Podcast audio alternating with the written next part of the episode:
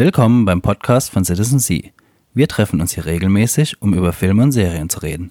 Aber auch Games und Technik sind wichtige Themen bei uns. Wir, das sind Juliane, Sven und ich, Nico, die Gründer von citizensea.de. Dort berichten wir täglich und ausführlich über die genannten Themen.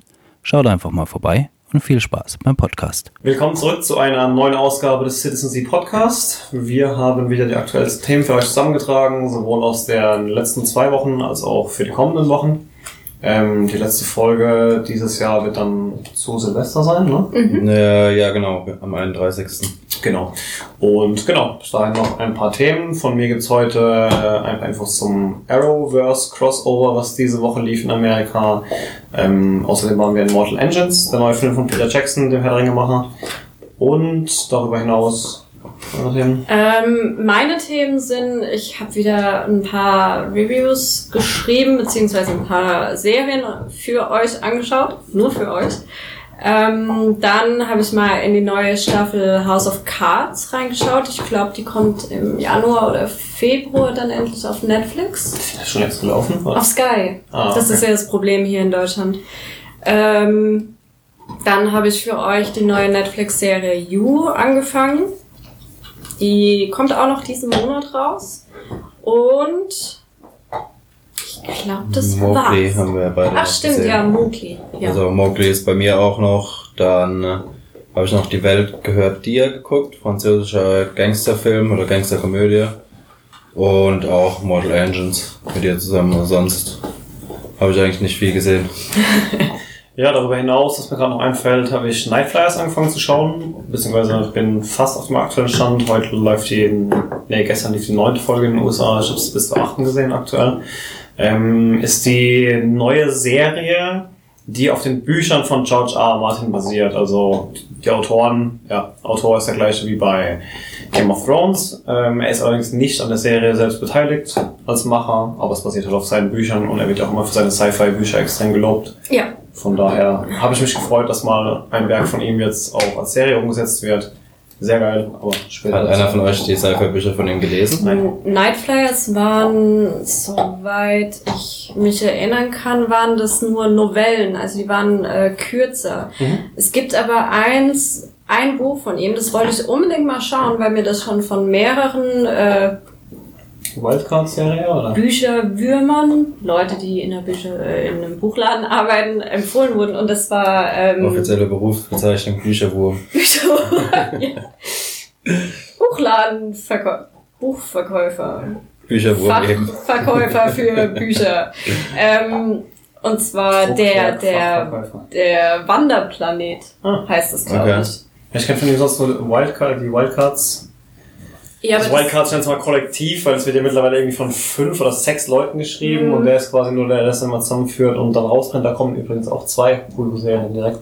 Dadurch, dass ja. es Anthologiebücher sind, gibt es dann verschiedene Universen in diesem großen Universum und da werden ähm, zwei Serien demnächst auch zum Hulu Es geht aber auch wieder dann in die äh, Fantasy-Ritter-Mittelalter-Richtung, nee, ne? Nee, das ist ähm, ein Endzeit-Setting, okay. ähm, wo ein Großteil der Menschheit von einem Virus ausgerottet wurden und die, die nicht ausgerottet wurden, sind halt logischerweise immun und ein Bruchteil von denen mutieren durch das Virus. Also es ist quasi ein Postapokalypse Superhelden versus normalo Setting, sage ich jetzt mal so. okay.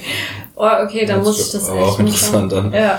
Ja, aber ob Nightflyers jetzt an Büchern ist, kannst du dann auch nicht sagen. Nee, aber dann fangen wir gleich mit dem Thema an. Also ich habe die Serie angefangen zu schauen, wusste in der ersten Folge noch nicht so ganz, was ich davon halten soll, weil sie von dem Inhalt her jetzt keine neuen Themen aufgreift. Die ziehen halt los ähm, mit dem Ziel, Erstkontakt mit Voltrin herzustellen. Das ist eine außerirdische Rasse, äh, ja, eine, eine Alien, ja, Spezies, ähm, die die finden wollen weil sie, oder weil sie, aber einfach weil die wissen, dass die existieren und dass sie irgendwo da in der Void, wie sie es nennen, rumfliegen, ähm, wohin die sich aufmachen. Und die haben festgestellt, äh, es gibt Telepathen in der Serie, die, nennen, die sind in L-Kategorien eingeteilt, also die stärksten L1, L2, L3 und so weiter. Mhm. Und ähm, die, die telekinetische Energie, die die absondern oder die um sie herum herrscht, nennt sich Teak Energy.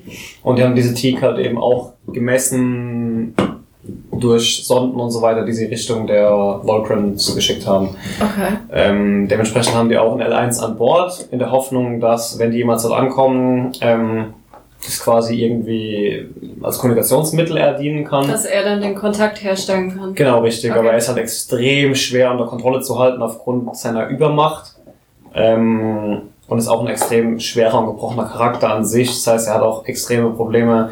Die wenigen Leute, die ihm gut gesinnt sind und die nicht brutal Angst vor ihm haben, ähm, selbst da hat er Schwierigkeiten, mit denen warm zu werden, weil sich halt letztlich verbunden fühlt, weil er halt immer irgendwie dann doch anders ist. Ja, also es spielt dann die ganze Zeit auf dem Raumschiff, oder? Mhm, komplett. Ähm, die Charaktere wirken von Anfang an genauso komplex, genauso wie die ganze Story, so wie wir es von der ersten Staffel Game of Thrones kannten, wo wir uns total verloren haben, äh, äh, total verloren gefühlt haben, ohne das große Ganze zu kennen. Und äh, genau, was ich eingestiegen bin, es gibt halt keine, keine wirklich neuen Elemente, es gibt halt Raumschiff, ähm, Hologramme, ähm, Aliens, Telekinese, gab's alles schon, aber einfach diese verstrickte Art der Erzählweise. Von Mhm. daher denke ich mal schon, dass es relativ nah auf den Büchern basiert, allein von, von den Charakteren und von, von, von der Weise, wie es aufgebaut ist, weil es halt schon irgendwie brutal an Game of Thrones im, im Weltraum so erinnert, weil es ist Ja. halt komplex. Du fragst dich jede Folge irgendwie, ah, wie geht's weiter und warum ist der so? Ähm, die benutzen ein ähnliches Stil, Stilmittel wie Queen of the South damals. Du siehst nämlich in der allerersten Szene, wie die psychologische Ah. Betreuerin von dem L1 Aha. ähm, von dem Xenobi äh, Xenobiologen des Schiffs in guter alter Psychomanie mit einer Axt quer durch dieses Raumschiff gejagt wird und überall klebt schon Blut dran und sie schafft es gerade noch so, einen Funkspruch zur Erde loszuschicken, der denen sagt, dass sie niemals die Nightflyer zurück auf die Erde holen sollen. Also Nightflyer ist dieses Schiff, auf dem sie Mhm. sich befinden. Und ähm, dann holt sie irgendwie so eine Elektrosäge, sägt sich selber den halben Kopf ab und das ist das Intro. Und dann geht's halt los, du springst Monate zurück und dann zeigt sie halt, wie es dazu geführt hat. Und dann lernst du diese ganzen Charaktere kennen, diesen, diesen total ähm, kuschelbärigen Biologen und fragst dich, wie zum Geier wird der nachher der Mörder des ganzen Schiffs und keine Ahnung, also diese, dieser Spannungsbogen ist schon wieder ähnlich Game of Thrones. Du willst wissen, wie es weitergeht, du willst wissen, wie haben sich die Charaktere dahin entwickelt, von dem, was du am Anfang gesehen hast. Es ist super spannend, das sind geile Charaktere und irgendwie schaffen die es halt trotzdem aus diesen Themen, die alle schon mal da gew- gewesen sind, was komplett Neues zu machen. Also ich war von der Sci-Fi nicht mehr so begeistert seit The Expanse. Also Expanse hat nochmal eine komplett andere Richtung Mhm. von Sci-Fi. Ähm, das ist halt mehr dann so politisch und nicht so auf eine kleine Gruppe fokussiert, sondern wirklich auf drei, äh, zwei Plan drei, ja, zwei Planeten und die, die, die, die Beltas, also die halt Mhm. im Asteroidengürtel leben. Ganz anderes Setting, aber beides höchst geniale Sci-Fi-Serien. Ich bin wirklich Ja. Gespannt. also man merkt, dass es auf einer Buchvorlage basiert Definitiv. quasi, weil du halt eine Du hast jetzt schon das durchdachte Gefühl- Story hast. Eben, Ja. du hast jetzt schon das Gefühl, dass sie noch sieben, acht Staffeln bringen könnten, ohne dass es langweilig wird, um die Charaktere auszubauen, um die Story dahin zu bringen, wo es Ja. jetzt gerade war. Ich bin mega gespannt, wie es da weitergeht. Ähm, wie gesagt, es kommen jetzt noch zwei Folgen in der Staffel und für mich ist eigentlich noch gar nichts beantwortet, es sind eigentlich nur mehr Fragen aufgeworfen, aber auch nicht auf eine Frust oder boah, ich will jetzt mal wissen, was da eigentlich los ist, wie bei Lost oder sowas, wo du einfach nur Lost warst, wort- wörtlich. ähm, geil. Schaut euch an. Okay. Klare Empfehlung. Mhm, Kommt nächsten Monat auf Netflix? Soll zeitnah zu uns kommen. Ähm, Ich glaube, Genau, im. Januar war es geplant, dass es auf Netflix kommt und dann wahrscheinlich die komplette Staffel. Ähm, in Amerika werden sie ein Tag, äh, eine Folge pro Tag released, also läuft es seit Okay. anderthalb Wochen und jetzt sind halt neun Folgen drauf. Okay. Ja, ich bin gespannt, weil Geschichten kann der auf jeden Fall erzählen. Ähm, ich fand es nur ein bisschen schade, es wurde nicht wirklich die PR-Trommel. Überhaupt nicht, das ist auf einmal-. Einfach da, also ich denke auch, dass die halt, das ist immer so eine, so eine Sache, wie spielst du mit bekannten Namen, wenn die eigentlich nichts mit dem Format, das du gerade rausgebracht hast, zu tun Ja. haben. Es wird halt schon immer als George R. R. Martins neue Serie angekündigt, wo schon mal der erste Fehler ist quasi, weil es ist nicht seine Serie. Ähm, ich habe sogar ein Interview mit ihm gelesen, dass er selber überrascht war, dass jetzt als Serie umgesetzt wird und dass er noch mal in seine alten Verträge von 1900 irgendwas und 80 geschaut hat und dann gesehen hat, oh, ich habe ja auch die äh, Serienrechte daran verkauft, was ihn damals nicht gejuckt hat, weil kein Mensch hätte 1980 ähm, das als Serie umsetzen können, nicht mal ansatzweise. Ähm, die haben aber, der hat aber damals halt alle Ausstrahlungsrechte verkauft Mhm. ähm, und dementsprechend hat sich halt jetzt irgendjemand mal hingesetzt und hat gesagt, so, dann machen wir doch mal eine Serie raus und es ist echt gut geworden. Weißt du, von wem das ist? Wer der Showrunner ist oder was produziert hat? Mm, Ich habe es mir durchgelesen, mir ist jetzt nichts namenhaft ins Auge gesprungen, Okay. sofern ich weiß. Nee, ich kann mich auch nicht mehr dran erinnern. Ja, ich bin gespannt. Auf jeden Fall äh, wäre wär cool, wenn die wirklich so toll ist und so komplex ist. Und wenn es da weitergehen wird, dann wäre das eventuell, ja, über Game of Thrones kann einem keiner hinwegtrösten, aber man hätte zumindest mal was, wenn jetzt nächstes Jahr Game of Thrones Ja, endet. da kommen ja dann gleich die Spin-Offs. Ja, das wird wahrscheinlich noch ein bisschen dauern, bis die endlich mal. Ja, sag mal, die ganze Fanbase, die George R. R. Martin vor Game of Thrones schon kannte aus den Büchern, sind eigentlich ziemlich begeistert, dass die endlich als Serien umgesetzt werden, weil die, die tatsächlich seine Werke von Minute 1 an kennen, sind eher Fan seiner Sci-Fi-Welten als seiner Fantasy-Welten. Also Mhm. mit keinem Wort gesagt, dass die irgendwie Game of Thrones abwerten oder sonst irgendwas, aber quasi, äh, if, you have, if you had to pick, dann würden die halt seine Sci-Fi... Das hat er da auch so ultra komplexe Welten geschaffen. Ja, also wie gesagt, ich habe ich hab jetzt acht Folgen gesehen, aber es halt, jetzt merkst du einfach schon, es kommt irgendwie aus der seiner Feder, Mhm. diese Grundstory. Wahnsinn. Ja, ich bin auf jeden Fall gespannt. Schaut's euch Ähm, an. Schaut's euch an. ja, schaut's euch an. ähm, ja, ich habe House of Cards endlich mal angefangen. Endlich mal die neue Staffel, die, die, oh Gott, sechs, sieben, achte Staffel? Ich weiß Nee, es so nicht. viel Sechste? fünfte oder sechste, glaube ich. Dann ist es die sechs. Ich blick da, teilweise blicke ich dann immer durch. Die erste Staffel ohne Frank Underwood. Ähm, ich hatte ein bisschen Bedenken, ich hatte ein bisschen Angst, weil er ja, er hat ja House of Cards getragen. Ich meine, die, die Claire Underwood, seine Frau, wurde ja jetzt Ende der letzten Staffel wurde sie ja zur Präsidentin, weil er zurückgetreten ist oder ich weiß gar nicht mal, wie das war. Ich weiß es auch nicht mehr genau. Der hat, es war auf jeden Fall von ihm geplant. So. Ja, irgendwie war es geplant oder auch nicht. Ja, man weiß ja dann nicht so wirklich. Auf jeden Fall, sie ist jetzt Präsidentin und es wird da ganz offen mit umgegangen. Also da wird gesagt, ja, der ist jetzt tot und der wurde auch schon beerdigt und der ist da halt eben im Bett gestorben. Aber es ist der gleiche Stil, es ist genauso wie die ganzen anderen Staffeln. Du, du vermisst ihn ein bisschen, wirklich, ein wenig, aber du hast das Gefühl, dass sie immer mehr zu ihm wird. Also auch wie sie spricht, auch wie sie sich mit anderen Leuten unterhält. Sie hat ja jetzt auch wieder dieses, ähm, das, was er die ganze Zeit hatte, dass er mit dem Zuschauer direkt spricht. Genau, das macht sie jetzt und du hast das Gefühl, wenn man ihr jetzt die Stimme von Frank Underwood geben würde, dir würde das gar nicht auffallen, dass es ein anderer Charakter ist. War das in der letzten Staffel schon, dass sie, also ich weiß, dass die letzte Szene war ja, dass sie sagte, jetzt my turn. Ja. Oder sowas. Da war das das erste Mal, dass Ja. sie mit Zuschauer gesprochen hat, glaube Das ich. war ne? im. Finale letztes Mal.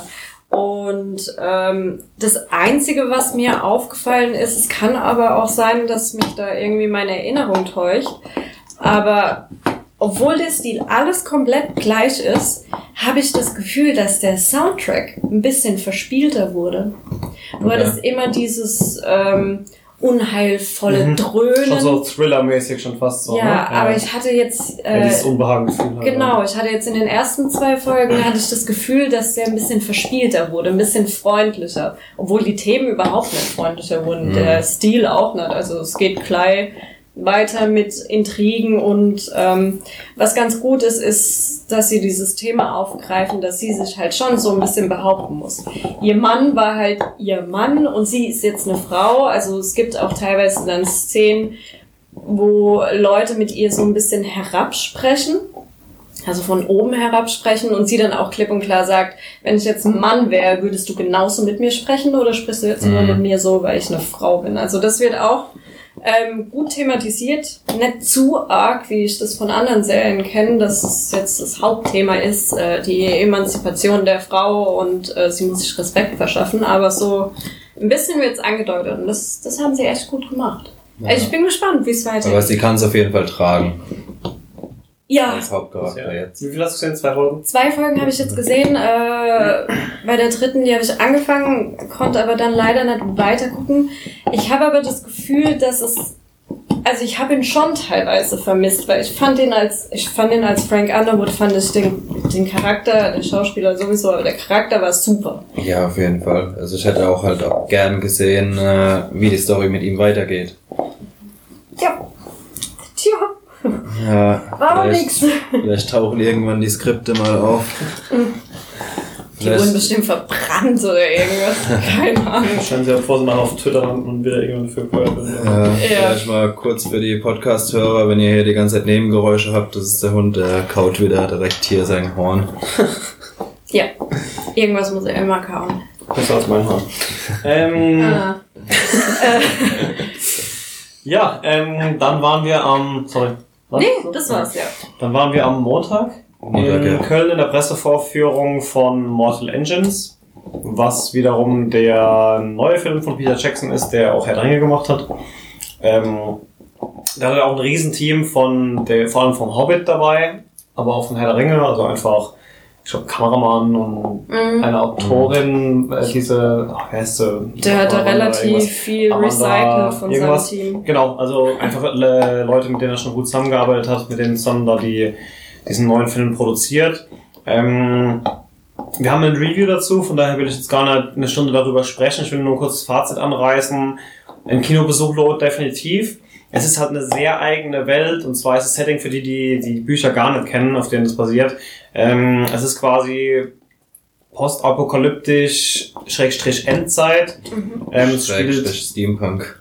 ja, es ist kein wirklicher. Der, der Film ist ein bisschen Steampunk-mäßig, aber die Bücher waren nie so gedacht, auf Okay. jeden Fall. Also, in den Also, aber für mich sah der Film sehr nach Steampunk aus. in Teilen. Also in manche Städte ja, an, alle an, äh, andere Städte waren dann ja wieder auf Energie basierend, wo du dir gesagt hast, wo kommt es jetzt überhaupt her? Weil zum Beispiel diese, diese Raupe, äh, weißt du was ich meine? Dieses Ja. Raupenfahrzeug, das hat ja zum Beispiel keinen Hochofen und so weiter. Ja, Sehr unterschiedlich, aber Teil Steampunk, äh, Ele- Steampunk-Elemente auf jeden Fall. Ähm, Wurde auch wieder in Neu Neuseeland gedreht. komplett. Fast komplett, ja. Also lohnt es auf jeden Fall, das auf der großen Leinwand dann optisch auf sehen. jeden Fall, der ist optisch. Der Wahnsinn, also. CGI super treffend ähm, und halt Neuseeland die Landschaft einfach geil. Habe auch äh, da wieder in, in einem Interview gelesen und ähm, die, äh, die Mitarbeiter haben auch gesagt, die, die, die haben dort gedreht und wurden dort betreut von irgendeinem neuseeländischen Ureinwohnerstamm und haben auch gesagt, die wurden dann zur, ja, zur, wo Okay. die dahin geführt wurden zu den Dreharbeiten, wurden die von denen mit irgendeinem Ritual mit in diesen Stamm aufgenommen und keine Ahnung, also es muss, selbst Okay. an dem Film mitzuarbeiten, muss schon eine Erfahrung an sich gewesen sein und man spürt es irgendwie auch. Es ist in sich stimmig, ähm, man merkt allerdings brutal die FSK 12 Freigabe raus, also er ist sehr, ähm, Konflikte werden sehr einfach gelöst und ähm, ja, es entsteht so eine, so diese klassische Halb-Love-Story, will, die, will they, won't they, Love Interest mäßig. Ja, es wird halt teilweise echt verram- einfach romantisiert. Ja, verharmlost. Aber ich sag mal, gerade dadurch wird es halt irgendwie auch ein Film für die ganze Familie oder auch ein Film für das jüngere Publikum. Und wenn man sich so ein bisschen auf dieses Setting einlassen kann, dann ist es wirklich schön anzuschauen. Ge- Genau zu dem Setting. Ähm, also die Prämisse ist quasi, es spielt so ungefähr 1000 Jahre nach unserer Zeit, etwas mehr glaube ich sogar. Und ähm, Genau, die Ressourcen der Erde sind ziemlich erschöpft. Das heißt, die Menschen müssen losziehen, um die Ressourcen der Erde einzuheimsen. Und bevor sie jedes Mal hin und zurück müssen, denken sie sich, nehmen wir doch die ganze Stadt mit und bauen einfach die Städte auf solche riesigen, es heißt Städte auf Räder, aber eigentlich sind es fette, fette Planierwalzen oder frag mich nicht was, so. Kettenantrieb. Halt so ein bisschen wie einfach- so ein XXXL-Panzer quasi, auf dem das Ganze fährt. So. Ähm, die Hauptstadt, um die es geht, dann, dann gibt's halt wie bei den Seefahrern früher, es gibt äh, Raubstädte, es gibt Händlerstädte, so wie man es halt von den Seefahrerschlachten Mhm. früher kennt.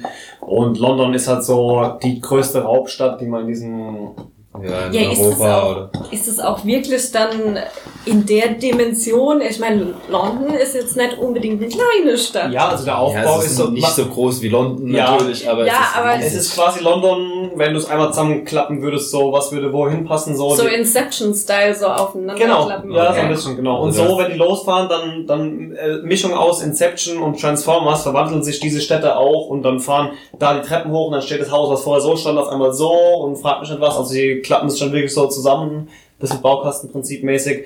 Du hast halt keinen größeren Vergleich zu irgendwas, Ja. weil es halt komplett im Ödland spielt, aber ich würde mal sagen, in Kilometer ist die Stadt schon hoch bestimmt. Ja, also die Reifenspuren von denen oder die Spuren, wo die fahren, Sind die sind dann 20 zwei Meter hoch oder Mehr, mehr, Ja, viel mehr. ja, 20 übertrieben, aber schon so 10 Meter oder sowas hoch. Also die laufen dann in so richtigen Gräben auch hinter diesen Okay. Dingen her und so.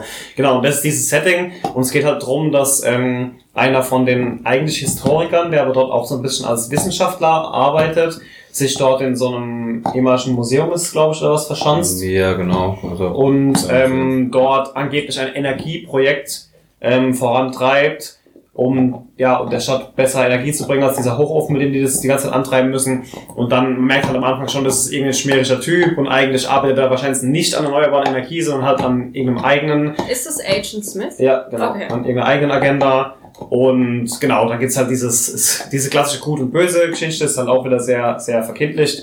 Ähm, aber es funktioniert in sich wunderbar, er ist unglaublich schön anzuschauen, der Film, und es lohnt sich definitiv einen Kinobesuch allein der Optik. Ja, ist es auch Ja. wirklich so episch, auch mit diesem Soundtrack? Also ich weiß nicht, ich habe den Es Film fühlt nicht sich gut an, ja. Ja? ja, auf jeden Okay. Fall. Es, ist Also, richtig, es es, halt, fühlt, es fühlt sich, wenn man sich auf dieses Setting einlassen kann, fühlt es sich richtig stimmig an in sich. Ja, also das Setting äh, und äh, von der Optik ist er wirklich gut. Ich finde halt, die Story lässt gerade im zweiten Teil, also im hinteren Teil von der Geschichte nach. Am Ende ist die Story, finde ich, auch wirklich gut, ja. aber hinten raus wird's dann äh, doch sehr banal. Ja, wird's dann. Es ist halt eine Story, die du schon zehnmal in einem Sci-Fi, in einem Ritter, in einem Piraten-Setting Ja. gesehen hast, nur halt jetzt mit Städten auf Rädern, die sich halt gegenseitig Ja, Ja, ja, aber wird's banal einen zweiten geben? Weiß ich Äh, ich habe lange gesucht und es ist weder was bestätigt noch widerlegt. Also die Buchreihe hat ja vier Bücher, so viel Genau. ich weiß. Und Ähm, also der einzige Grund, den ich mir vorstellen kann, warum sie diesen Untertitel von Mortal Engines, und zwar Krieg der Städte. Hat er nur in Deutschland. Echt? Hat er Das nur in ist wieder so Deutschland. ein typisch deutsches Ding. Hat er nur in Deutschland. In Früher Amerika haben sie ist die ganzen Filmnamen geändert, heute Aber- machen sie die Untertitel. Moment, aber Mortal Engines ist in der Buchreihe auch nur der Name des ersten Buches und nicht der ganzen Buchreihe. So viel ich weiß. Der Unglück. Da umlegt. Aber auf Deutsch. Aber auf Deutsch, ja. Naja, ja, wir werden sehen. Also ich mal also ich habe geguckt, weil ich genau diese Info eigentlich mit ins Review reinschreiben wollte und ich habe keine Info dazu gefunden, weder es gibt, wird nur eingeben, noch es wird eine Trilogie oder eine Quadrologie oder was auch immer. Ich denke einfach, da das Setting doch relativ speziell ist, haben die jetzt erstmal eingemacht, um zu gucken, wie es ankommt. Ja, und eben. wenn, ich meine, der Hobbit beweist, dass die Kuh gemolken wird, bis er tot umfällt. Mhm. ähm, ich kann mir nicht vorstellen, dass wenn der Film auch nur halbwegs gut ankommt, dass sie nicht noch mindestens zwei raushauen. Das hier eher mehr. Okay. Ja, ich bin gespannt. Ähm, was ich noch Neues gesehen habe, war You. Kommt jetzt am oh, 29. Dezember auf Netflix. Das ist diese Stalker-Serie, ne? Das ist diese stalker -Serie. Oh mein Gott, also ich habe in meinem ganzen Leben noch nie sowas gesehen. ähm, Ich habe nur einen Trailer gesehen und habe mir schon beim Trailer gedacht, sowas habe ich glaube ich schon halt gesehen. Nee, nee, die ist so super schräg. Ich habe jetzt fünf Folgen geguckt. Ich glaube, die war zuerst als YouTube-Serie geplant gewesen. Ich bin mir nicht mehr sicher. Ähm, also super, mega schräg. Den, den Protagonisten, den kennen vielleicht einige, viele als ähm, den äh, einer der Protagonisten von Gossip Girl. Ich nicht. Das habe ich nie gesehen. Aber davon, ja, auf jeden Fall davon kennt man ihn. Von daher kennt man ihn eigentlich als so, ja, Schüler, Sunny Boy, ein bisschen intellektueller. Der, der aber- auch dem Titelbild ist, also der in diesem Genau, ne? genau. Und er ist auch ein ähm, offizielle Berufsbezeichnung Bücherwurm. Also er verkauft Bücher. Und ähm, eines Tages kommt ähm, Mädchen zu ihm in die, in die Handlung und will eben ein Buch kaufen. Und er findet die halt super hübsch. Und dann merkt man halt, okay, der hat sie nicht mehr alle, weil er folgt ihr dann auch. Er klaut irgendwann ihr Handy, damit er die ganzen Nachrichten mitlesen kann. Also er involviert sich da komplett in ihr Leben. Und ähm, das Schwierige ist, dass er jetzt nicht so ein totaler ekliger Freak ist. Also er ist schon ein sehr netter Mensch. Er ist, wenn du das mit diesem ganzen Stalkertum nicht wüsstest, würdest du sagen, ja, das ist ein guter Mensch, der ist nett, der ist toll, er sieht gut aus. Dementsprechend kommen die auch irgendwann zusammen in der zweiten Episode. Was ja aber auch eine relativ realistische Darstellung ist, weil das eigentlich das Erste, was du immer hörst, wenn du irgendwelche so äh, True Crime Reportagen siehst oder sowas, und äh, äh, dann irgendwelche Angehörigen oder Nachbarn oder sonst irgendwie Interview wäre das der erste Satz, den du immer hörst, so, oh, das war ein ganz lieber. Oder dem hätte ich das nie zugetraut. Oder so. Ja. Das ist ja meistens so. Ich meine, keiner von diesen Serienkillern geht da raus und rennt mit dem Messer auf der Straße rum, so meistens. Eben. Aber Aber er zieht das komplette Repertoire an Stalkertum wirklich in die Serie rein. Also er ist da hinter im Gebüsch, macht sich die Hose auf, er schaut dir beim, keine Ahnung was zu, er stalkt zusätzlich teilweise noch die Freundin, alles. Also wirklich alles. Und dann einfach knallhart, erste Episode, ganz am Ende, macht er halt was, wo du dir nur denkst, oh, okay. Okay, worauf hast du dich da jetzt eingelassen? Also super schräg. Vor allem, du siehst die Serie auch aus seiner Perspektive. Also er hat teilweise erzählt, er auch als nur Erzähler, aus seiner oder auch aus seiner? auch aus seiner. Also ich glaube, in der vierten Episode passiert es das erste Mal, dass es dann aus ihrer Sicht Mhm. kurz erzählt wird. Aber er ist der Haupterzähler. Und ähm, was halt beeindruckend ist, ist, dass er halt so sympathisch ist. Mhm. Er begeht Straftaten eine nach der anderen mit dem, was er macht, wie er sich verhält, aber er ist halt super sympathisch. Und ähm, diese ganzen psychologischen Twists und Analysen, die da mit reinfließen in die Serie, also ich finde die super. Okay. Teilweise ist es ein bisschen zu kitschig zwischen den beiden, wenn sie dann äh, zusammenkommen. Aber, Vielleicht aber genau das auch wieder ein Stilmittel und diesen krassen Mhm. Kontrast zu diesem creepy. aber ansonsten hast du da wirklich äh, die Psyche eines Stalkers oder einer ähm, eines jungen Mädchens, was irgendwie nach Anerkennung schmachtet, wird da ja, Okay. komplett dargelegt. Also fand gut. ich bislang ganz gut. Ja, ich hätte mir auch eigentlich auf die Agenda geschrieben, bin bisher nicht dazugekommen, aber klingt auf jeden Fall so aus, könnten wir Mhm. mal schauen. Also ich habe kurz mal ein, zwei Folgen mitgeguckt. Sah auf jeden Fall gut aus.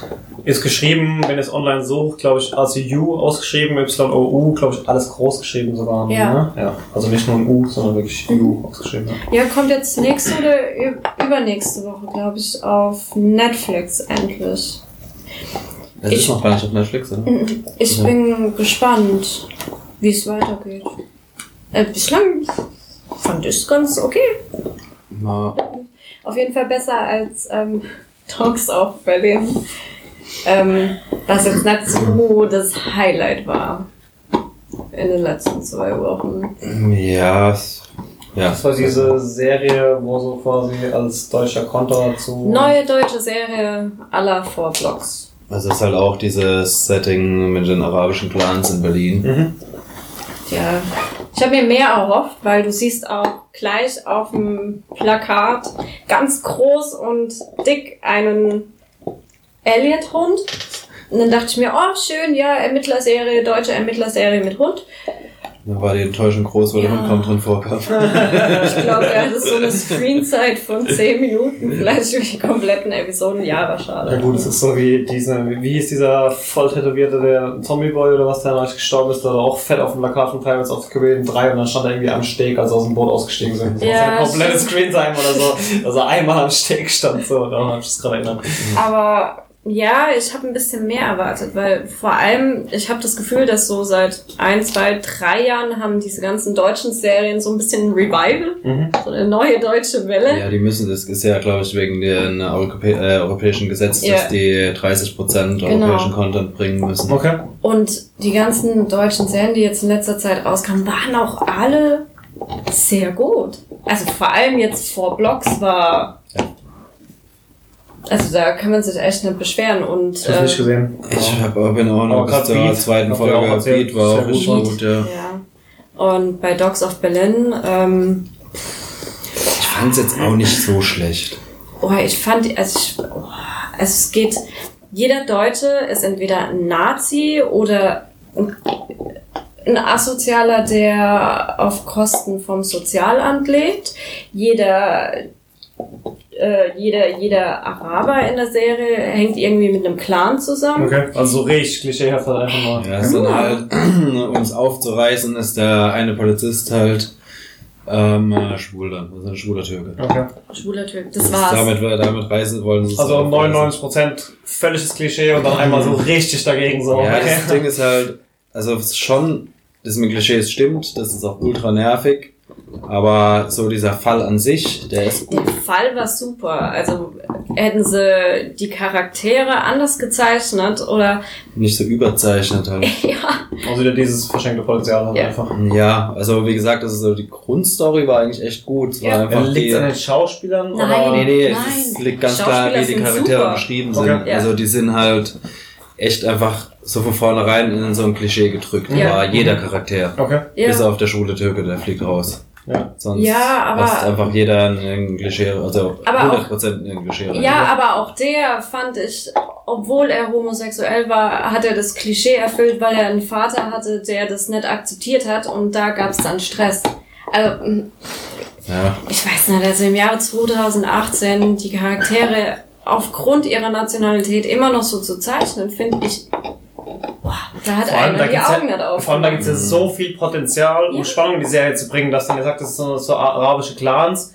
Vielleicht hat einer von denen Best Buddy aus der Grundschule, der halt deutscher Abstammung ist und den er unbedingt ins Clan reinbringen will und dann finden das drei geil und fünf finden es total scheiße und dann führt das zu Stress oder so. Da gibt es ja so viel Potenzial, Ja. was draus zu machen. Ja, vor allem die zwei Polizisten, aus denen hätte man wirklich viel machen können, weil der eine Polizist ist dieser ähm, Türke, der die ganze Zeit beim Drogendezernat gearbeitet hat und halt extra auf diesen Fall gedrückt wird, damit die Leute in Deutschland sich nicht drüber Weil aufregen. Ding, also man muss dazu Für sagen, ne, der Mord, Ja. also es gab einen Mordfall und äh, der, wo getötet wurde, war halt ein türkischer, deutscher Nationalspieler, der halt irgendwie so als Jahrhunderttalent gebracht Okay. hat. Okay. Und der andere Polizist ist, ähm, der arbeitet beim Morddezernat, ehemaliger Nazi und jetzt so äh, halb korrupt, korrupt. Oh, Okay.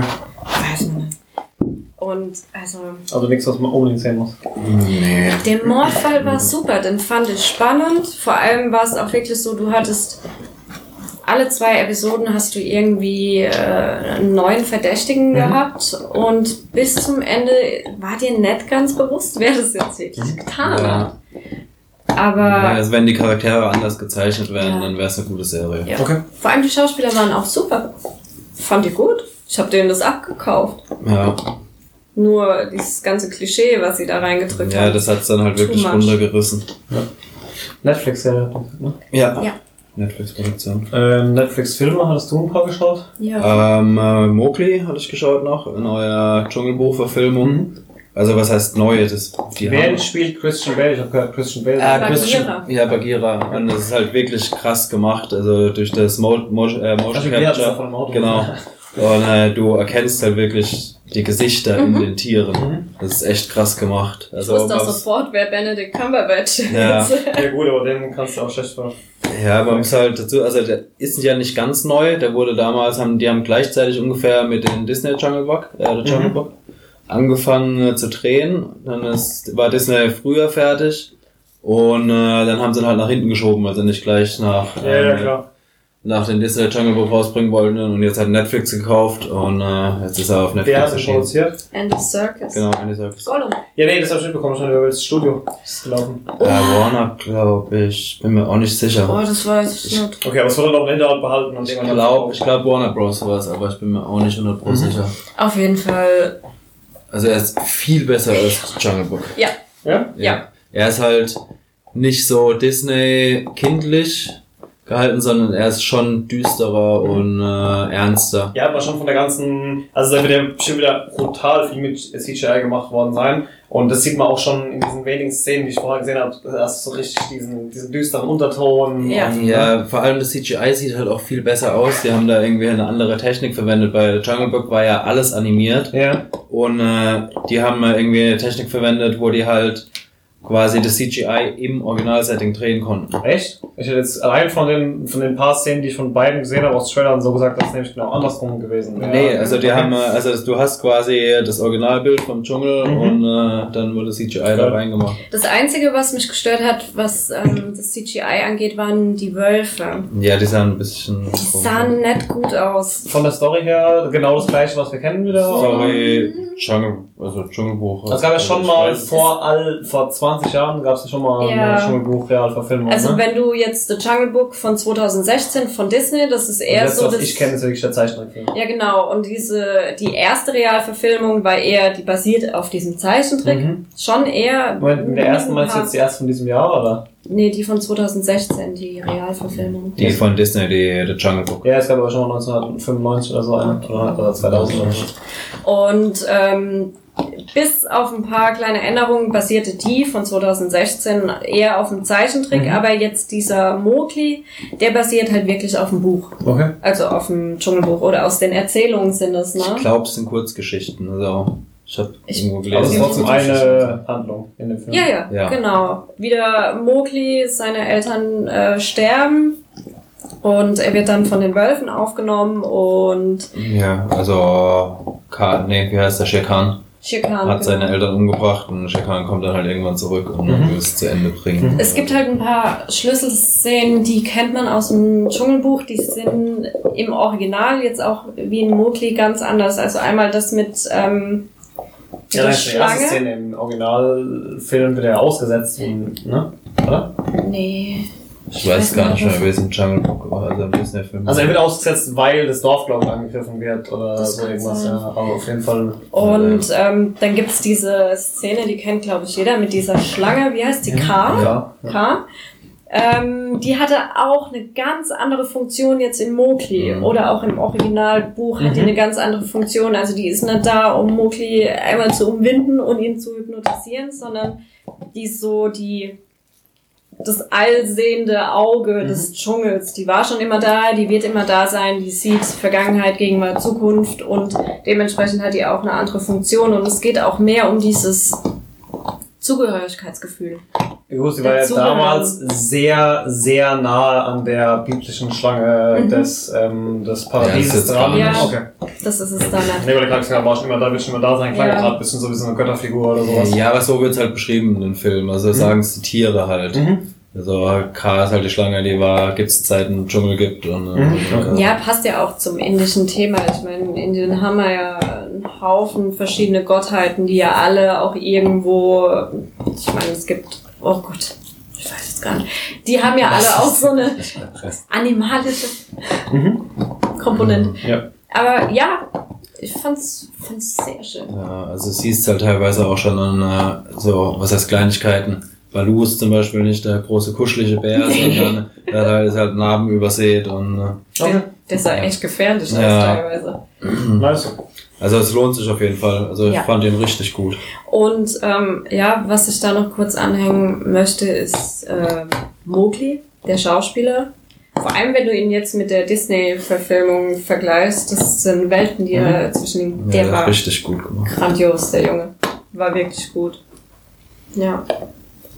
Ja, sonst habe ich noch äh, die, die Welt gehört dir gesehen. Ähm, eine Netflix, französischer Netflix-Film, Gangsterkomödie. Äh, da habe ich auch so die ersten zehn Minuten, Viertelstunde hab ich auch gedacht, oh Gott, was ist das? Weil halt die Charaktere auch so krass überzeichnet sind, Mhm. aber ähm, schon, also jetzt nicht so klischeehaft überzeichnet wie in äh, Dogs of Berlin, sondern einfach so überdreht. Mhm.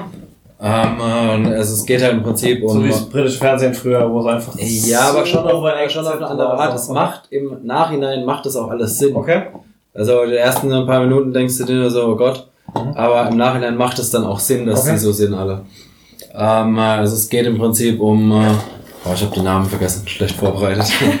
es geht halt um so einen Typ, der verkauft halt Drogen und äh, will halt aussteigen aus dem ganzen Geschäft und äh, hat dann irgendwie schon irgendwie oder macht so einen Deal mit irgend so ein Wassereis-Lieferant, dass er für Nordafrika ähm, äh, das Wassereis vertreiben kann. Okay.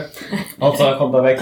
Genau, das Okay. ist halt sein, sein Das Plan. ist eine gute Und, Geschäftsidee. äh, und dafür äh, braucht er halt Geld, das er seiner Mutter zum Verwalten gegeben hat. Die Mutter ist halt auch so eine Ganovin. Und äh, die hat natürlich das ganze Geld verzockt und äh, ist nichts mehr da. Und dann muss er halt den letzten Coup machen, um das Geld für sein äh, Wassereisgeschäft zu machen. Okay. Eisgeschäft. Ja, ich muss sagen, ich, ich bin ein riesiger Fan von französischen Filmen, aber die können zwei Sachen gut und das sind Komödien und Thriller oder Ja. Horror-Thriller, sowas. Oh Fan ist auch Gott. äh, äh, das Thema ist mir Nee. Also die harte, die französische harte Welle oder wie mit Matthäus und so. Oh. Nee, aber äh, wenn man jetzt so an französische Comedy denkt, äh, was sich ziemlich beste Freunde und so weiter, ich meine, komplett, Ja, komplett anderes okay. Setting, aber auch, äh, auch Ja. so, dass man sagt, hey, hat sich gelohnt zu schauen. Oder? Ja, also ich meine, äh, ziemlich beste Freunde ist auf jeden Fall der bessere Film. Ist der, Mhm. Also fand ich grandios. Mhm. Der Also der Welt gehört dir. Comedies der letzten zehn Jahre. Ja, oder so. auf jeden Fall. Wer gehört dir? Ist auch ein guter Film, kann man sich angucken. Ähm, die Story ist auch eigentlich ganz cool. Also ich habe auch lange überlegen müssen, also bin auch nicht gleich drauf gekommen. Und was halt auch das Witzige ist, es gibt in den ganzen Film nicht eine intelligente Person. Es sind halt alles Vollidioten. Also bei reiten sich dann halt auch, weil sie halt nicht gerade die hellsten sind, reiten sich dann halt auch von einer Scheiße in die nächste, weil halt nichts klappt, wie sie es geplant haben. Ähm, äh, es ist echt witzig und äh, gut gemacht. Also ich fand ihn empfehlenswert auf jeden Fall. Okay. Ja, da muss man das echt mal nochmal schauen. Die Welt gehört dir. Nee, wie heißt noch mir? Ja, die, Gew- die Welt gehört dir. Ja. Ja. Ähm, von mir noch zwei Superhelden-Themen, die ich vorhin schon angesprochen habe. Oder Echo! Genau. Ähm, ja, dafür, dazu gibt es bis mehr zu sagen. Deshalb ähm, steige ich erstmal ein mit äh, den Marvel-Netflix-Serien. Und zwar, wie ihr wahrscheinlich mitbekommen habt, wurden die meisten davon ja mittlerweile abgesetzt. Punisher und Jessica Jones noch nicht offiziell. Die erhalten auch beide nächstes Jahr nochmal eine Staffel, definitiv. Ja, Punisher im Januar. Bei Jessica Jones ist noch nicht genau klar, wann, aber es soll auch 2019 kommen. ähm, die drehen, glaube ich, gerade, weil ich habe ähm, die äh, Kirsten Ritter und die Trinity, wie heißt sie? Mhm. Die Moss. Moss heißt sie. Irgendwas mit Moss. Ähm, die habe ich auf Instagram. Und die posten die ganze Zeit Bilder von sich in ihrer Rolle. Von Mhm, daher glaube ich okay. schon, dass die gerade drehen. Ähm, genau, da kommen noch neue Staffeln, ja, gerade am Dreh scheinbar. Was ja schon offiziell abgesetzt ist, ist ja, Alles andere. genau, Iron Fist war ja relativ zeitnah nach den ganzen letzten Staffeln. Luke Cage hat kurz darauf gefolgt und seit zwei Wochen ist auch klar, dass mit Daredevil vorbei sein wird. Es gab ja die ganze Zeit diese Theorie, ich habe es auch schon zweimal im Podcast angesprochen, auch schon in einem oder anderen Artikel erwähnt, dass die, ähm, dass Disney die vielleicht abzieht, weil die diese Heroes for Hire Serie starten wollen. Ich weiß nicht, wer die Comicbuchserie von damals kennt. Also die Comic, die, die Serie aus Comicbüchern, jetzt eine Fernsehserie oder so. Äh, Heroes for Hire, da waren ja Luke Cage und Iron Fist Mitgründer quasi in diesem Team. Von daher lag die Vermutung nahe, da die ersten beiden Male abgesetzt wurden, dass es vielleicht damit weitergehen könnte. Jetzt hat Variety.com, ähm, so ein amerikanisches äh, Entertainment-Nachrichtenportal, gestern einen Exklusivartikel gepostet. Ich weiß nicht, wie sie an die Infos gekommen sind, ob die denen zugespielt wurden oder ob die wirklich ein Interview bekommen haben. Aber keine Fake News. Nee. Ähm, dass Verträge aufgekommen sind, dass, dass quasi die Originalverträge aufgekommen sind, unter deren Dach und Fach damals die ersten vier Marvel-Netflix-Serien abgeschlossen wurden. Und dass da drin eine Klausel enthalten ist, dass keiner der Charaktere nach einer eventuellen Absetzung auf Netflix äh, die nächsten zwei Jahre nochmal auf irgendeiner Leinwand erscheinen darf. Also egal ob jetzt im Fernseher oder ähm, Okay. Kino oder Die sonst irgendwas. Charaktere oder Die die Charaktere. Achso, die Charaktere, also nicht die Schauspieler. Ich habe gerade gedacht, die Schauspieler. Nee, Gottes Willen, die das Charaktere. wäre assi. Nee. Deine, du darfst die nächsten zwei Deine Jahre kein Geld verdienen. Schauspielkarriere ist jetzt Nee, um vorbei. Gottes Willen, es geht halt darum, eben, weil es war, ich weiß nicht, ob Netflix gerochen hat, ob es ist so Disney Plus startet ja nächstes Jahr, dieser Genau. Disney Streaming Service. Und alle haben damit gerechnet, okay, klar, cancel jetzt die, die äh, Disney Cup die Verträge bei Netflix, um halt dann die nächsten Staffeln zu sich zu ziehen. Aber nein, definitiv laut Vertrag, wenn die sich noch auf was anderes einigen und sich irgendwie rauskaufen, wird die nächsten zwei Jahre weder Daredevil noch Luke Cage noch Iron Fist irgendwo zu sehen sein. Nicht im MCU, in irgendwelchen Filmen oder sonst irgendwas. Ähm, ja, Ist Schade, weil vor allem Daredevil hat's jetzt in der dritten, dritte Staffel war das jetzt, ne? Ja. So rausgehauen, Ich dass ich mir immer noch dachte, nicht oh, oh, war ich das hab's gut. immer noch nicht geschafft, da du sie gesehen hast. Ähm, habe ich mich erstmal auf andere Sachen konzentriert. Bitte, oh nee, guck dir. Aber es gibt zwei, drei andere Charaktere aus dem MCU, die ähm, bei Disney Plus eine Spin-off-Serie erhalten werden. Ähm, boah, der Artikel ist schon ein bisschen her, ich hab's jetzt nicht mehr im Kopf. Swamp? Nee, Thing ist DC. Der, der kommt zum DC Universe Streaming Service. Ach, stimmt. Das ist der nächste Wort. Ähm, genau. Ja, das war eigentlich schon zumal Netflix. Also schade für alle, wie Ja. ich auch, die gehofft haben, dass es nächstes Jahr auf Dis- Disney Plus weitergeht. Ist leider nicht so. Naja, vielleicht ist dann noch eine aller Tage Abend. Mal schauen. Das ist jedenfalls aktuell der Stand. Ja, ja, das ist auf jeden Fall doof. Ähm, zum Arrowverse Crossover. Leute, die den auch so nicht kennen, Arrowverse ist quasi die offizielle Bezeichnung für dieses Universum von DC-Serien, die alle als Spin-off aus dem Arrow äh, entsprungen sind. Also Arrow war ja die erste DC-Serie der aktuellen DC-Generation von Serien, die vor sechs Jahren gestartet hat bei This TV, dieser amerikanische Fernsehsender. Nachgezogen sind dann, Gotham? ähm, nee, Gehört es nicht dazu? Nein, hm, ich habe noch nicht dazu gehört. Ähm, nachgezogen ist dann The Flash. Aha. Dann kam, oh, das ist schon lüge, ich glaub, ka- es kam erst Legends of Tomorrow und dann Supergirl. Wobei Supergirl äh, auf ABC lief, die erste Staffel. Und erst in der zweiten Staffel ähm, zu The CV kam und die dann auch über diese Multiversum, ähm, über dieses Multiversum-Fabrikat Supergirl überhaupt erst dort integrieren konnten, weil Supergirl kommt in der Serie von der 38. Erde und alle anderen kommen halt von der ersten Erde. Die mussten das halt irgendwie so ein bisschen würfeln, weil bei Supergirl gab es halt Aliens, die es beim anderen nicht gab und so weiter und so fort.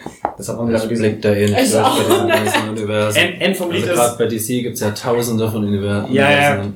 äh, End vom Lied ist eben dadurch, dass es halt diese mehreren Serien gibt, die in einem Universum spielen, ähm, dass die halt jedes Jahr, seit Flash draußen ist, also seit es eine zweite Serie gab, einen Crossover machen, an denen dann quasi immer fast entweder alle oder fast alle Serien mitmachen. Das heißt, das läuft dann auch alles in der gleichen Woche und das dann halt eine Story, die sich über drei oder vier Folgen zieht. Die fängt dann halt bei Supergirl an, geht bei Arrow weiter, ähm, über Flash und hört dann bei den Legends auf, die Story Mhm. oder sowas. Muss halt in der Woche, kein schlechtes Konzept, weil in der Woche musst du definitiv mal wieder alle Serien schauen, auch wenn du es zwischen nicht alle geschaut hast. ähm, genau, worauf ich hinaus wollte, dieses, diese Woche, jetzt gerade, gestern war das Finale, lief das diesjährige Arrowverse Crossover Event von diesem Jahr. Ähm, was dazu zu sagen gibt, ist, es hat gut funktioniert, es hat eigentlich die gleichen Schwächen, wie alle diese Serien halt haben, dass die DC-Serien halt sehr, sehr comicartig und sehr, sehr kindlich, nenne ich es mal, sind die Kampfsequenzen. Es ist halt, es hat halt einen riesigen GZSZ-Faktor, ähm, während die Marvel-Netflix-Serien halt wirklich hau aufs Brett und der bleibt liegen waren. Also das sind halt Welten dazwischen. Ich sag nicht gute, äh, nicht gut oder schlecht, das sind persönliche Präferenzen. Dem einen gefällt vielleicht die DC-Serien besser, ähm, aber es fühlt sich einfach komplett anders an, dieses ganze Setting. Ähm, genau, und genauso war auch dieses Crossover. Es hat wunderbar zusammen funktioniert. Ich habe mich richtig, obwohl ich kein Supergirl schaue, auf das Finale gefreut, was dann auf Supergirl gelaufen ist. Ähm, da habe ich auch nicht gedacht, dass ich das jemals in meinem Leben sagt, dass ich auf Supergirl freue, aber das war diese Woche so. Ähm, ja, es Ich hat fand die langweilig, die Frau. es hat gut funktioniert und jetzt, und jetzt kommt nämlich der eigentlich wichtige Punkt, sie haben Batwoman eingeführt ähm, und haben jetzt aktuell, Variety hat zumindest ein Voting laufen, ich weiß nicht, ob es jemals dann Richtung offizielle, nee, sorry, der Hollywood Reporter hat äh, ein Voting laufen. Ähm, und die versuchen gra quasi gerade so ein bisschen rauszufinden, wie kam Batwoman, Kate Kane jetzt in der aktuellen, in dem aktuellen Crossover-Event an und wird es sich quasi rentieren, eine fünfte, wenn, man- wenn man Black Lightning dazu zählt, eigentlich sechste Arrowverse-Serie zu starten. Ähm, genau, ich bin einfach gespannt. Ich weiß nicht, wer es von euch auf Englisch guckt, eventuell, was ihr dazu zu sagen habt, wie ihr das Crossover fandet und vor allem auch, wie ihr den, den Teil von Batman fandet. Es war wieder ein Haufen Popkulturanspielungen dabei, es war ein Haufen Anspielungen von der einen Serie auf die andere dabei. Das hat wirklich in sich gut funktioniert, wenn man über diese, diese, diese Hürden hinwegsehen kann, die dieses Konzept dieser Serien einfach mit Mhm. sich bringen.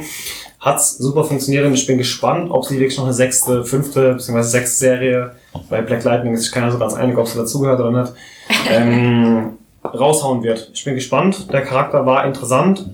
Ähm, schönes Kostüm, gute Action von der Frau. Und das wäre halt auch mal wirklich so ein Frauencharakter, der meiner Meinung nach. der Hund macht Terror. So ein Frauencharakter, der meiner Meinung nach ähm, das Potenzial hat, Powerfrau zu sein, ohne sich dafür profilieren zu müssen, weil das Gefühl habe ich immer so ein bisschen bei Supergirl, dass es so dieses aufgezwungen Emanzipierte ist, so ein Ja. bisschen dieses aufgezwungen Powerfrau-mäßig. Die Frau funktioniert auch so, ich weiß nicht, warum man das immer so draufsetzen muss und ich hoffe, dass Batwoman dann vielleicht nicht ganz so extrem ist. Ja, Mir hat der Charakter gefallen, ich bin gespannt, was ihr zu sagen habt, wenn, ja, wenn ihr es auch Ja. gesehen habt. Ja, eigentlich habe ich jetzt nur noch eine Sache zu sagen. Und zwar habe ich diese polnische Serie geschaut. 1983 hast du? 1983 auf Netflix. Da habe ich mir erst gedacht, oh, oh, was gibt denn das jetzt? Aber oh mein Gott, die war mal wieder, die war sehr gut. Die war wirklich gut. Das war, also kurz zum, zum, zum Setting. Stell dir vor, in Polen 1983 hätte es ganz viele Anschläge gegeben mit da ein Haus in die Luft geflogen, da irgendwie ein Kohlekraftwerk äh, niedergemacht. Das ist passiert 1983 und im Zuge dessen hat sich ein totalitärer Staat gebildet. Okay. Es gibt nur noch eine Partei und die heißt auch die Partei. Mhm. Es gibt nur noch dieses eine, Opposition gibt's nicht. Und ähm, es gibt so ganz wenige einzelne Freiheitskämpfer, die so ein bisschen, ja, die haben so ein bisschen einen RAF-Touch. Mhm. Ähm, Rebellenallianz. ja. Ähm, die Serie war der Wahnsinn. Also ich habe da die, die ersten zwei Folgen angefangen zu schauen und habe mir gedacht, also sie hatten, du hast das Gefühl, du hast eine Serie, die ein ähnliches Budget hat wie Game of Thrones. Also die ist von vorne bis hinten super. Also wer das Thema mag, vor allem so, ähm, spielt jetzt auch 2010, glaube ich, spielt die Serie. Ich weiß nicht, ich habe zwei Folgen gesehen. Also es geht wirklich rein um die Auswirkungen dadurch. Genau. Hast du, hast du Flashbacks, wie es dazu kam, oder wird es nur erzählt? Ja, oder? teilweise hast du Flashbacks. Aber also der, der massive Haupthandlungsteil spielt definitiv. jetzt. Okay. Das spielt im Jetzt. Also du hast dann, äh, du siehst sehr oft Warschau. Warschau ist ähm, riesengroß, überall Hochhäuser, alles sehr ähm, futuristisch und auch im Zuge dieses äh, totalitären Staates ist Polen irgendwann zwischen 1983 und 2010 oder 18 ähm, eine enge Partnerschaft mit Vietnam. Ich glaube, es war Vietnam Irgendwas Asiatisches auf jeden mit Fall. Vietnam, glaube ich, ähm, eingegangen und dementsprechend hast du halt ganz viele Vietnamesen. Also du hast teilweise Also es ist schon so ein bisschen quasi, als wäre nicht damals Deutschland aufgestanden, sondern Polen, sondern ja okay, okay, 83 ist ja doch einiges später als das Ganze Also bei es uns damals ist losging. sehr aber schwierig. Ich hatte teilweise hatte ich das Gefühl, also die Hauptprotagonisten ist ein Ermittler, das ist so ein bisschen ein älterer Typ, ähm, so ein bisschen so Crumpy Cat, aber auf jeden Fall eine ehrliche Socke, Mhm. hast du so das Gefühl. Der andere ist ähm, ein Student, dessen Freundin die Tochter von dem Parteivorsitzenden ist, also vom Minister. Mhm. Also sein Schwiegervater in Mhm. Spee ist halt der Chef dieses der Partei. Und dieser ähm, Ermittler wird zu einem Mord gerufen von da hat sich jemand erhängt anscheinend. Äh, und dieser jemand war auf jeden Fall in dieser Rebellenarmee oder bei diesen Freiheitskämpfern. Wenn Und du sagst er, erst Mord, dann sagst du, er hat sich erhängt. Weil es Zweifel gibt, ob er sich selber erhängt hat. Eben. Selbstmord. Man weiß es nicht. Ähm, Selbstmord mit Mordverdacht. quasi. Ja, also der Ermittler geht von Anfang an aus, davon aus, dass das Mord ist. Es gibt auch dementsprechend Spuren und ähm, ja, das entwickelt sich dann immer weiter. Also es gibt ganz viele verschiedene Handlungsstränge, aber es sind nicht zu viele. Und sie kreuzen sich auch immer wieder, aber nicht auf eine künstliche Art und Mhm. Weise, sondern wirklich top. Und was mich so beeindruckt hat, dadurch, dass das halt nicht in der Vergangenheit spielt, sondern wirklich im Hier und Jetzt, aber in einer fiktiven Realität, du hast teilweise so das Gefühl, du schaust, ja, so ein bisschen Science Fiction. So wie bei Fast Fringe schon. damals mit der parallelen Erde. Das ist halt eigentlich das Gleiche, aber Ja. es hat sich halt alles ein bisschen anders entwickelt. So, da gibt's halt schon Flugzeuge, Ja. Zeppelin und sonst Ja, irgendwas. vor sowas, ne? allem, Okay. vor allem hast du da ein paar Szenen, wo dieser Ermittler oder andere Personen sich in, in, in äh, Chinatown in Anführungszeichen oder in Asia Town, Vietnam Town, ich weiß nicht, was das jetzt genau ist, ähm, sich aufhalten und da ist es halt ganz klassisch, wie man das kennt, dass auf der Straße diese Imbisse sind, die dort äh, sich äh, ihr Abendessen reinziehen. Nebendran ist direkt irgendwie so ein Neonschild und dann regnet es. Also du hast teilweise das Gefühl gehabt, es hat so ein bisschen Blade Runner-Style gehabt, ohne diese ganzen Gadgets Mhm. aus der Zukunft, aber Von der Optik her einfach so. Oh, das fällt mir, super. fällt mir jetzt gerade ein. Ich hab gerade irgend so ein, irgendein Bild habe ich da gerade im Kopf, so ein Poster, irgendwas irgendwas mit The Void, aber nicht Enter the Void, was The Void war, das knallbunt war. Ja, Wurst. ey, also kann ich jedem nur empfehlen. Ja, also, Also ich wirklich- habe zwei, drei Folgen mit reingeguckt, aber ich habe nichts verstanden. Ja, manchmal finde ich immer äh, Serien mit brutal guter Meta-Story aus, dass du nichts verstehst, wenn du das einfach Ja. anfängst. Wenn, wenn du bei Game of Thrones jetzt eine Folge aus der vierten Staffel gucken würdest, was würdest du da verstehen? Ja. Okay, dann und rechts einer abgestochen, aber das war dann auch schon alles, was du kapierst. So. Ja, Du aber. kapierst ja, wenn du die erste Staffel guckst, schon nix, Mhm. ohne nicht noch die zweite und dritte dazu zu schauen. So. Ja, das stimmt. Ja, aber hat auf jeden Fall sehr gut ausgesehen. Komplexe Ja. Story. Ja, ist sehr komplex. Also du bist selbst auch in den ersten zwei Folgen sehr verloren. Und dass du teilweise das Gefühl hast, wer war das jetzt Aber nochmal? genau das macht eine gute Serie aus, dass es Mhm. gleichzeitig packt und trotzdem nicht. Du willst halt alles verstehen, Mhm. weil dann ist diese Serie, äh, Handlung komplex genug, aber du willst halt trotzdem nicht stundenlang gar nichts verstehen, weil dann guckst Ja. du halt weiter so und fühlst dich einfach verloren. Ja, aber also auch die, die Charaktere, die Schauspieler, äh, Respekt, die waren. Da kann man echt nicht meckern bei keinem. Deutsche Synchro, englische Synchro. Äh, ich habe es mit der deutschen Synchro geguckt. Ja, Ähm, bei äh, nicht englischen Serien macht es irgendwie Ja, klar. wenig Sinn. Da ist die deutsche Synchro dann meistens die beste. auf jeden, ja, auf jeden Ja. Fall. Fällt aber überhaupt nicht auf. Also, deutsche Synchro ist auch echt gut gemacht. Ähm, also, die kann ich jedem nur empfehlen. Die war top. Klingt gut, hätte ich nicht erwartet. Ich auch nicht. Ich echt auch nicht. Aber Besser, du hast ja im Format, kann man es aktuell vergleichen. Okay, Man in the High Castle ist halt sehr sagen, Man fantasy-mäßig. in the High Castle kannst du schon vergleichen. Besser? Vom ersten Gefühl her? Ja gut, besser ist halt immer so subjektiv, aber Es fühlt schwer, sich, fühlt sich runder an, so ein bisschen. Ja, 400. Ja, Man in the High Castle ist halt, ja, es ist schwer, das zu vergleichen, weil es halt wirklich eine Fantasy-Komponente hat, Man in Mhm. the High Castle. Und es ja eher in der Vergangenheit spielt. Mhm, ja. Ähm, Ja gut, aber auch basierend auf noch früher ist irgendwas anderes Ja. passiert als bei Ja. uns und dadurch hat sich halt eine, Par- eine parallele Realität Mhm. gebildet. Oder eine Aber- Ja, Anhand der- mehrere parallele Welten. Ja. genau. aber anhand der Spoiler. Komplexität, der, der Qualität, der Schauspieler, dem Setting, Klingt gut. Super. Kann ich echt jedem empfehlen. sollte man sich mal mehr po- polnische Serien angucken. Glaube ich, die erste polnische Produktion. was? Genau. Was Polen gesehen. Ich weiß es nicht, vielleicht haben die auch, vielleicht haben die auch gute Sachen. Und dieser, eben, und, und dieser Schauspieler, dieser, der spielt diesen Ermittler Anatol. Ich weiß nicht, wie der, wie der im echten Leben heißt. oder Piotrek. Eins von beiden wird es schon sein. Ich glaube, da gibt's auch wirklich einen Biotrek. Auf jeden Fall. Auf jeden Fall wird es Ähm. einen geben. Genauso wie es einen Juri in jedem russischen Film gibt.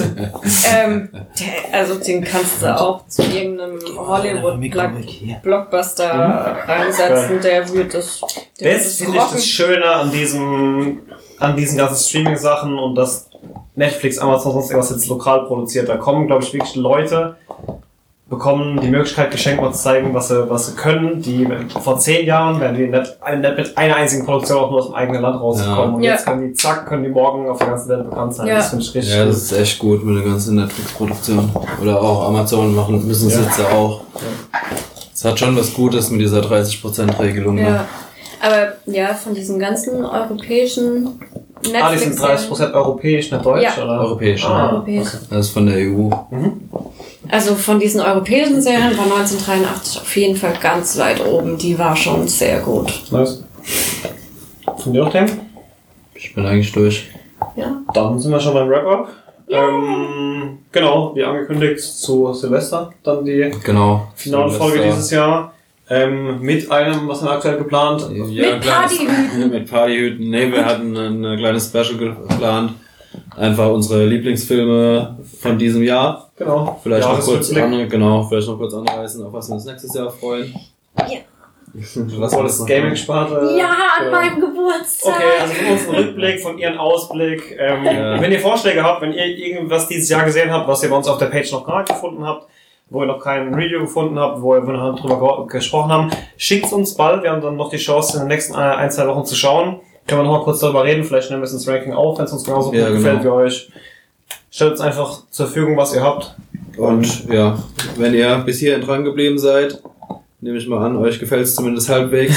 Deshalb empfehlt uns weiter. Wir freuen uns immer über. Oder sie ja, hoffen, dass wir den Adventskalender spoilern. Hm, Das haben wir am Sonntag schon getan. Dazu gibt's halt Ja. nichts. Dazu wurde schon genug verraten. Ja, vielleicht verrät das Bild hier noch für einiges. Wer weiß. Nicht die Tasse, das ist meine Tasse. Die, geht- ich habe die gesucht im Internet, ich wollte die eigentlich mal verschenken, weil die, die ist gigantisch, passen 800 Milliliter rein. Ähm, die gibt's nimmer.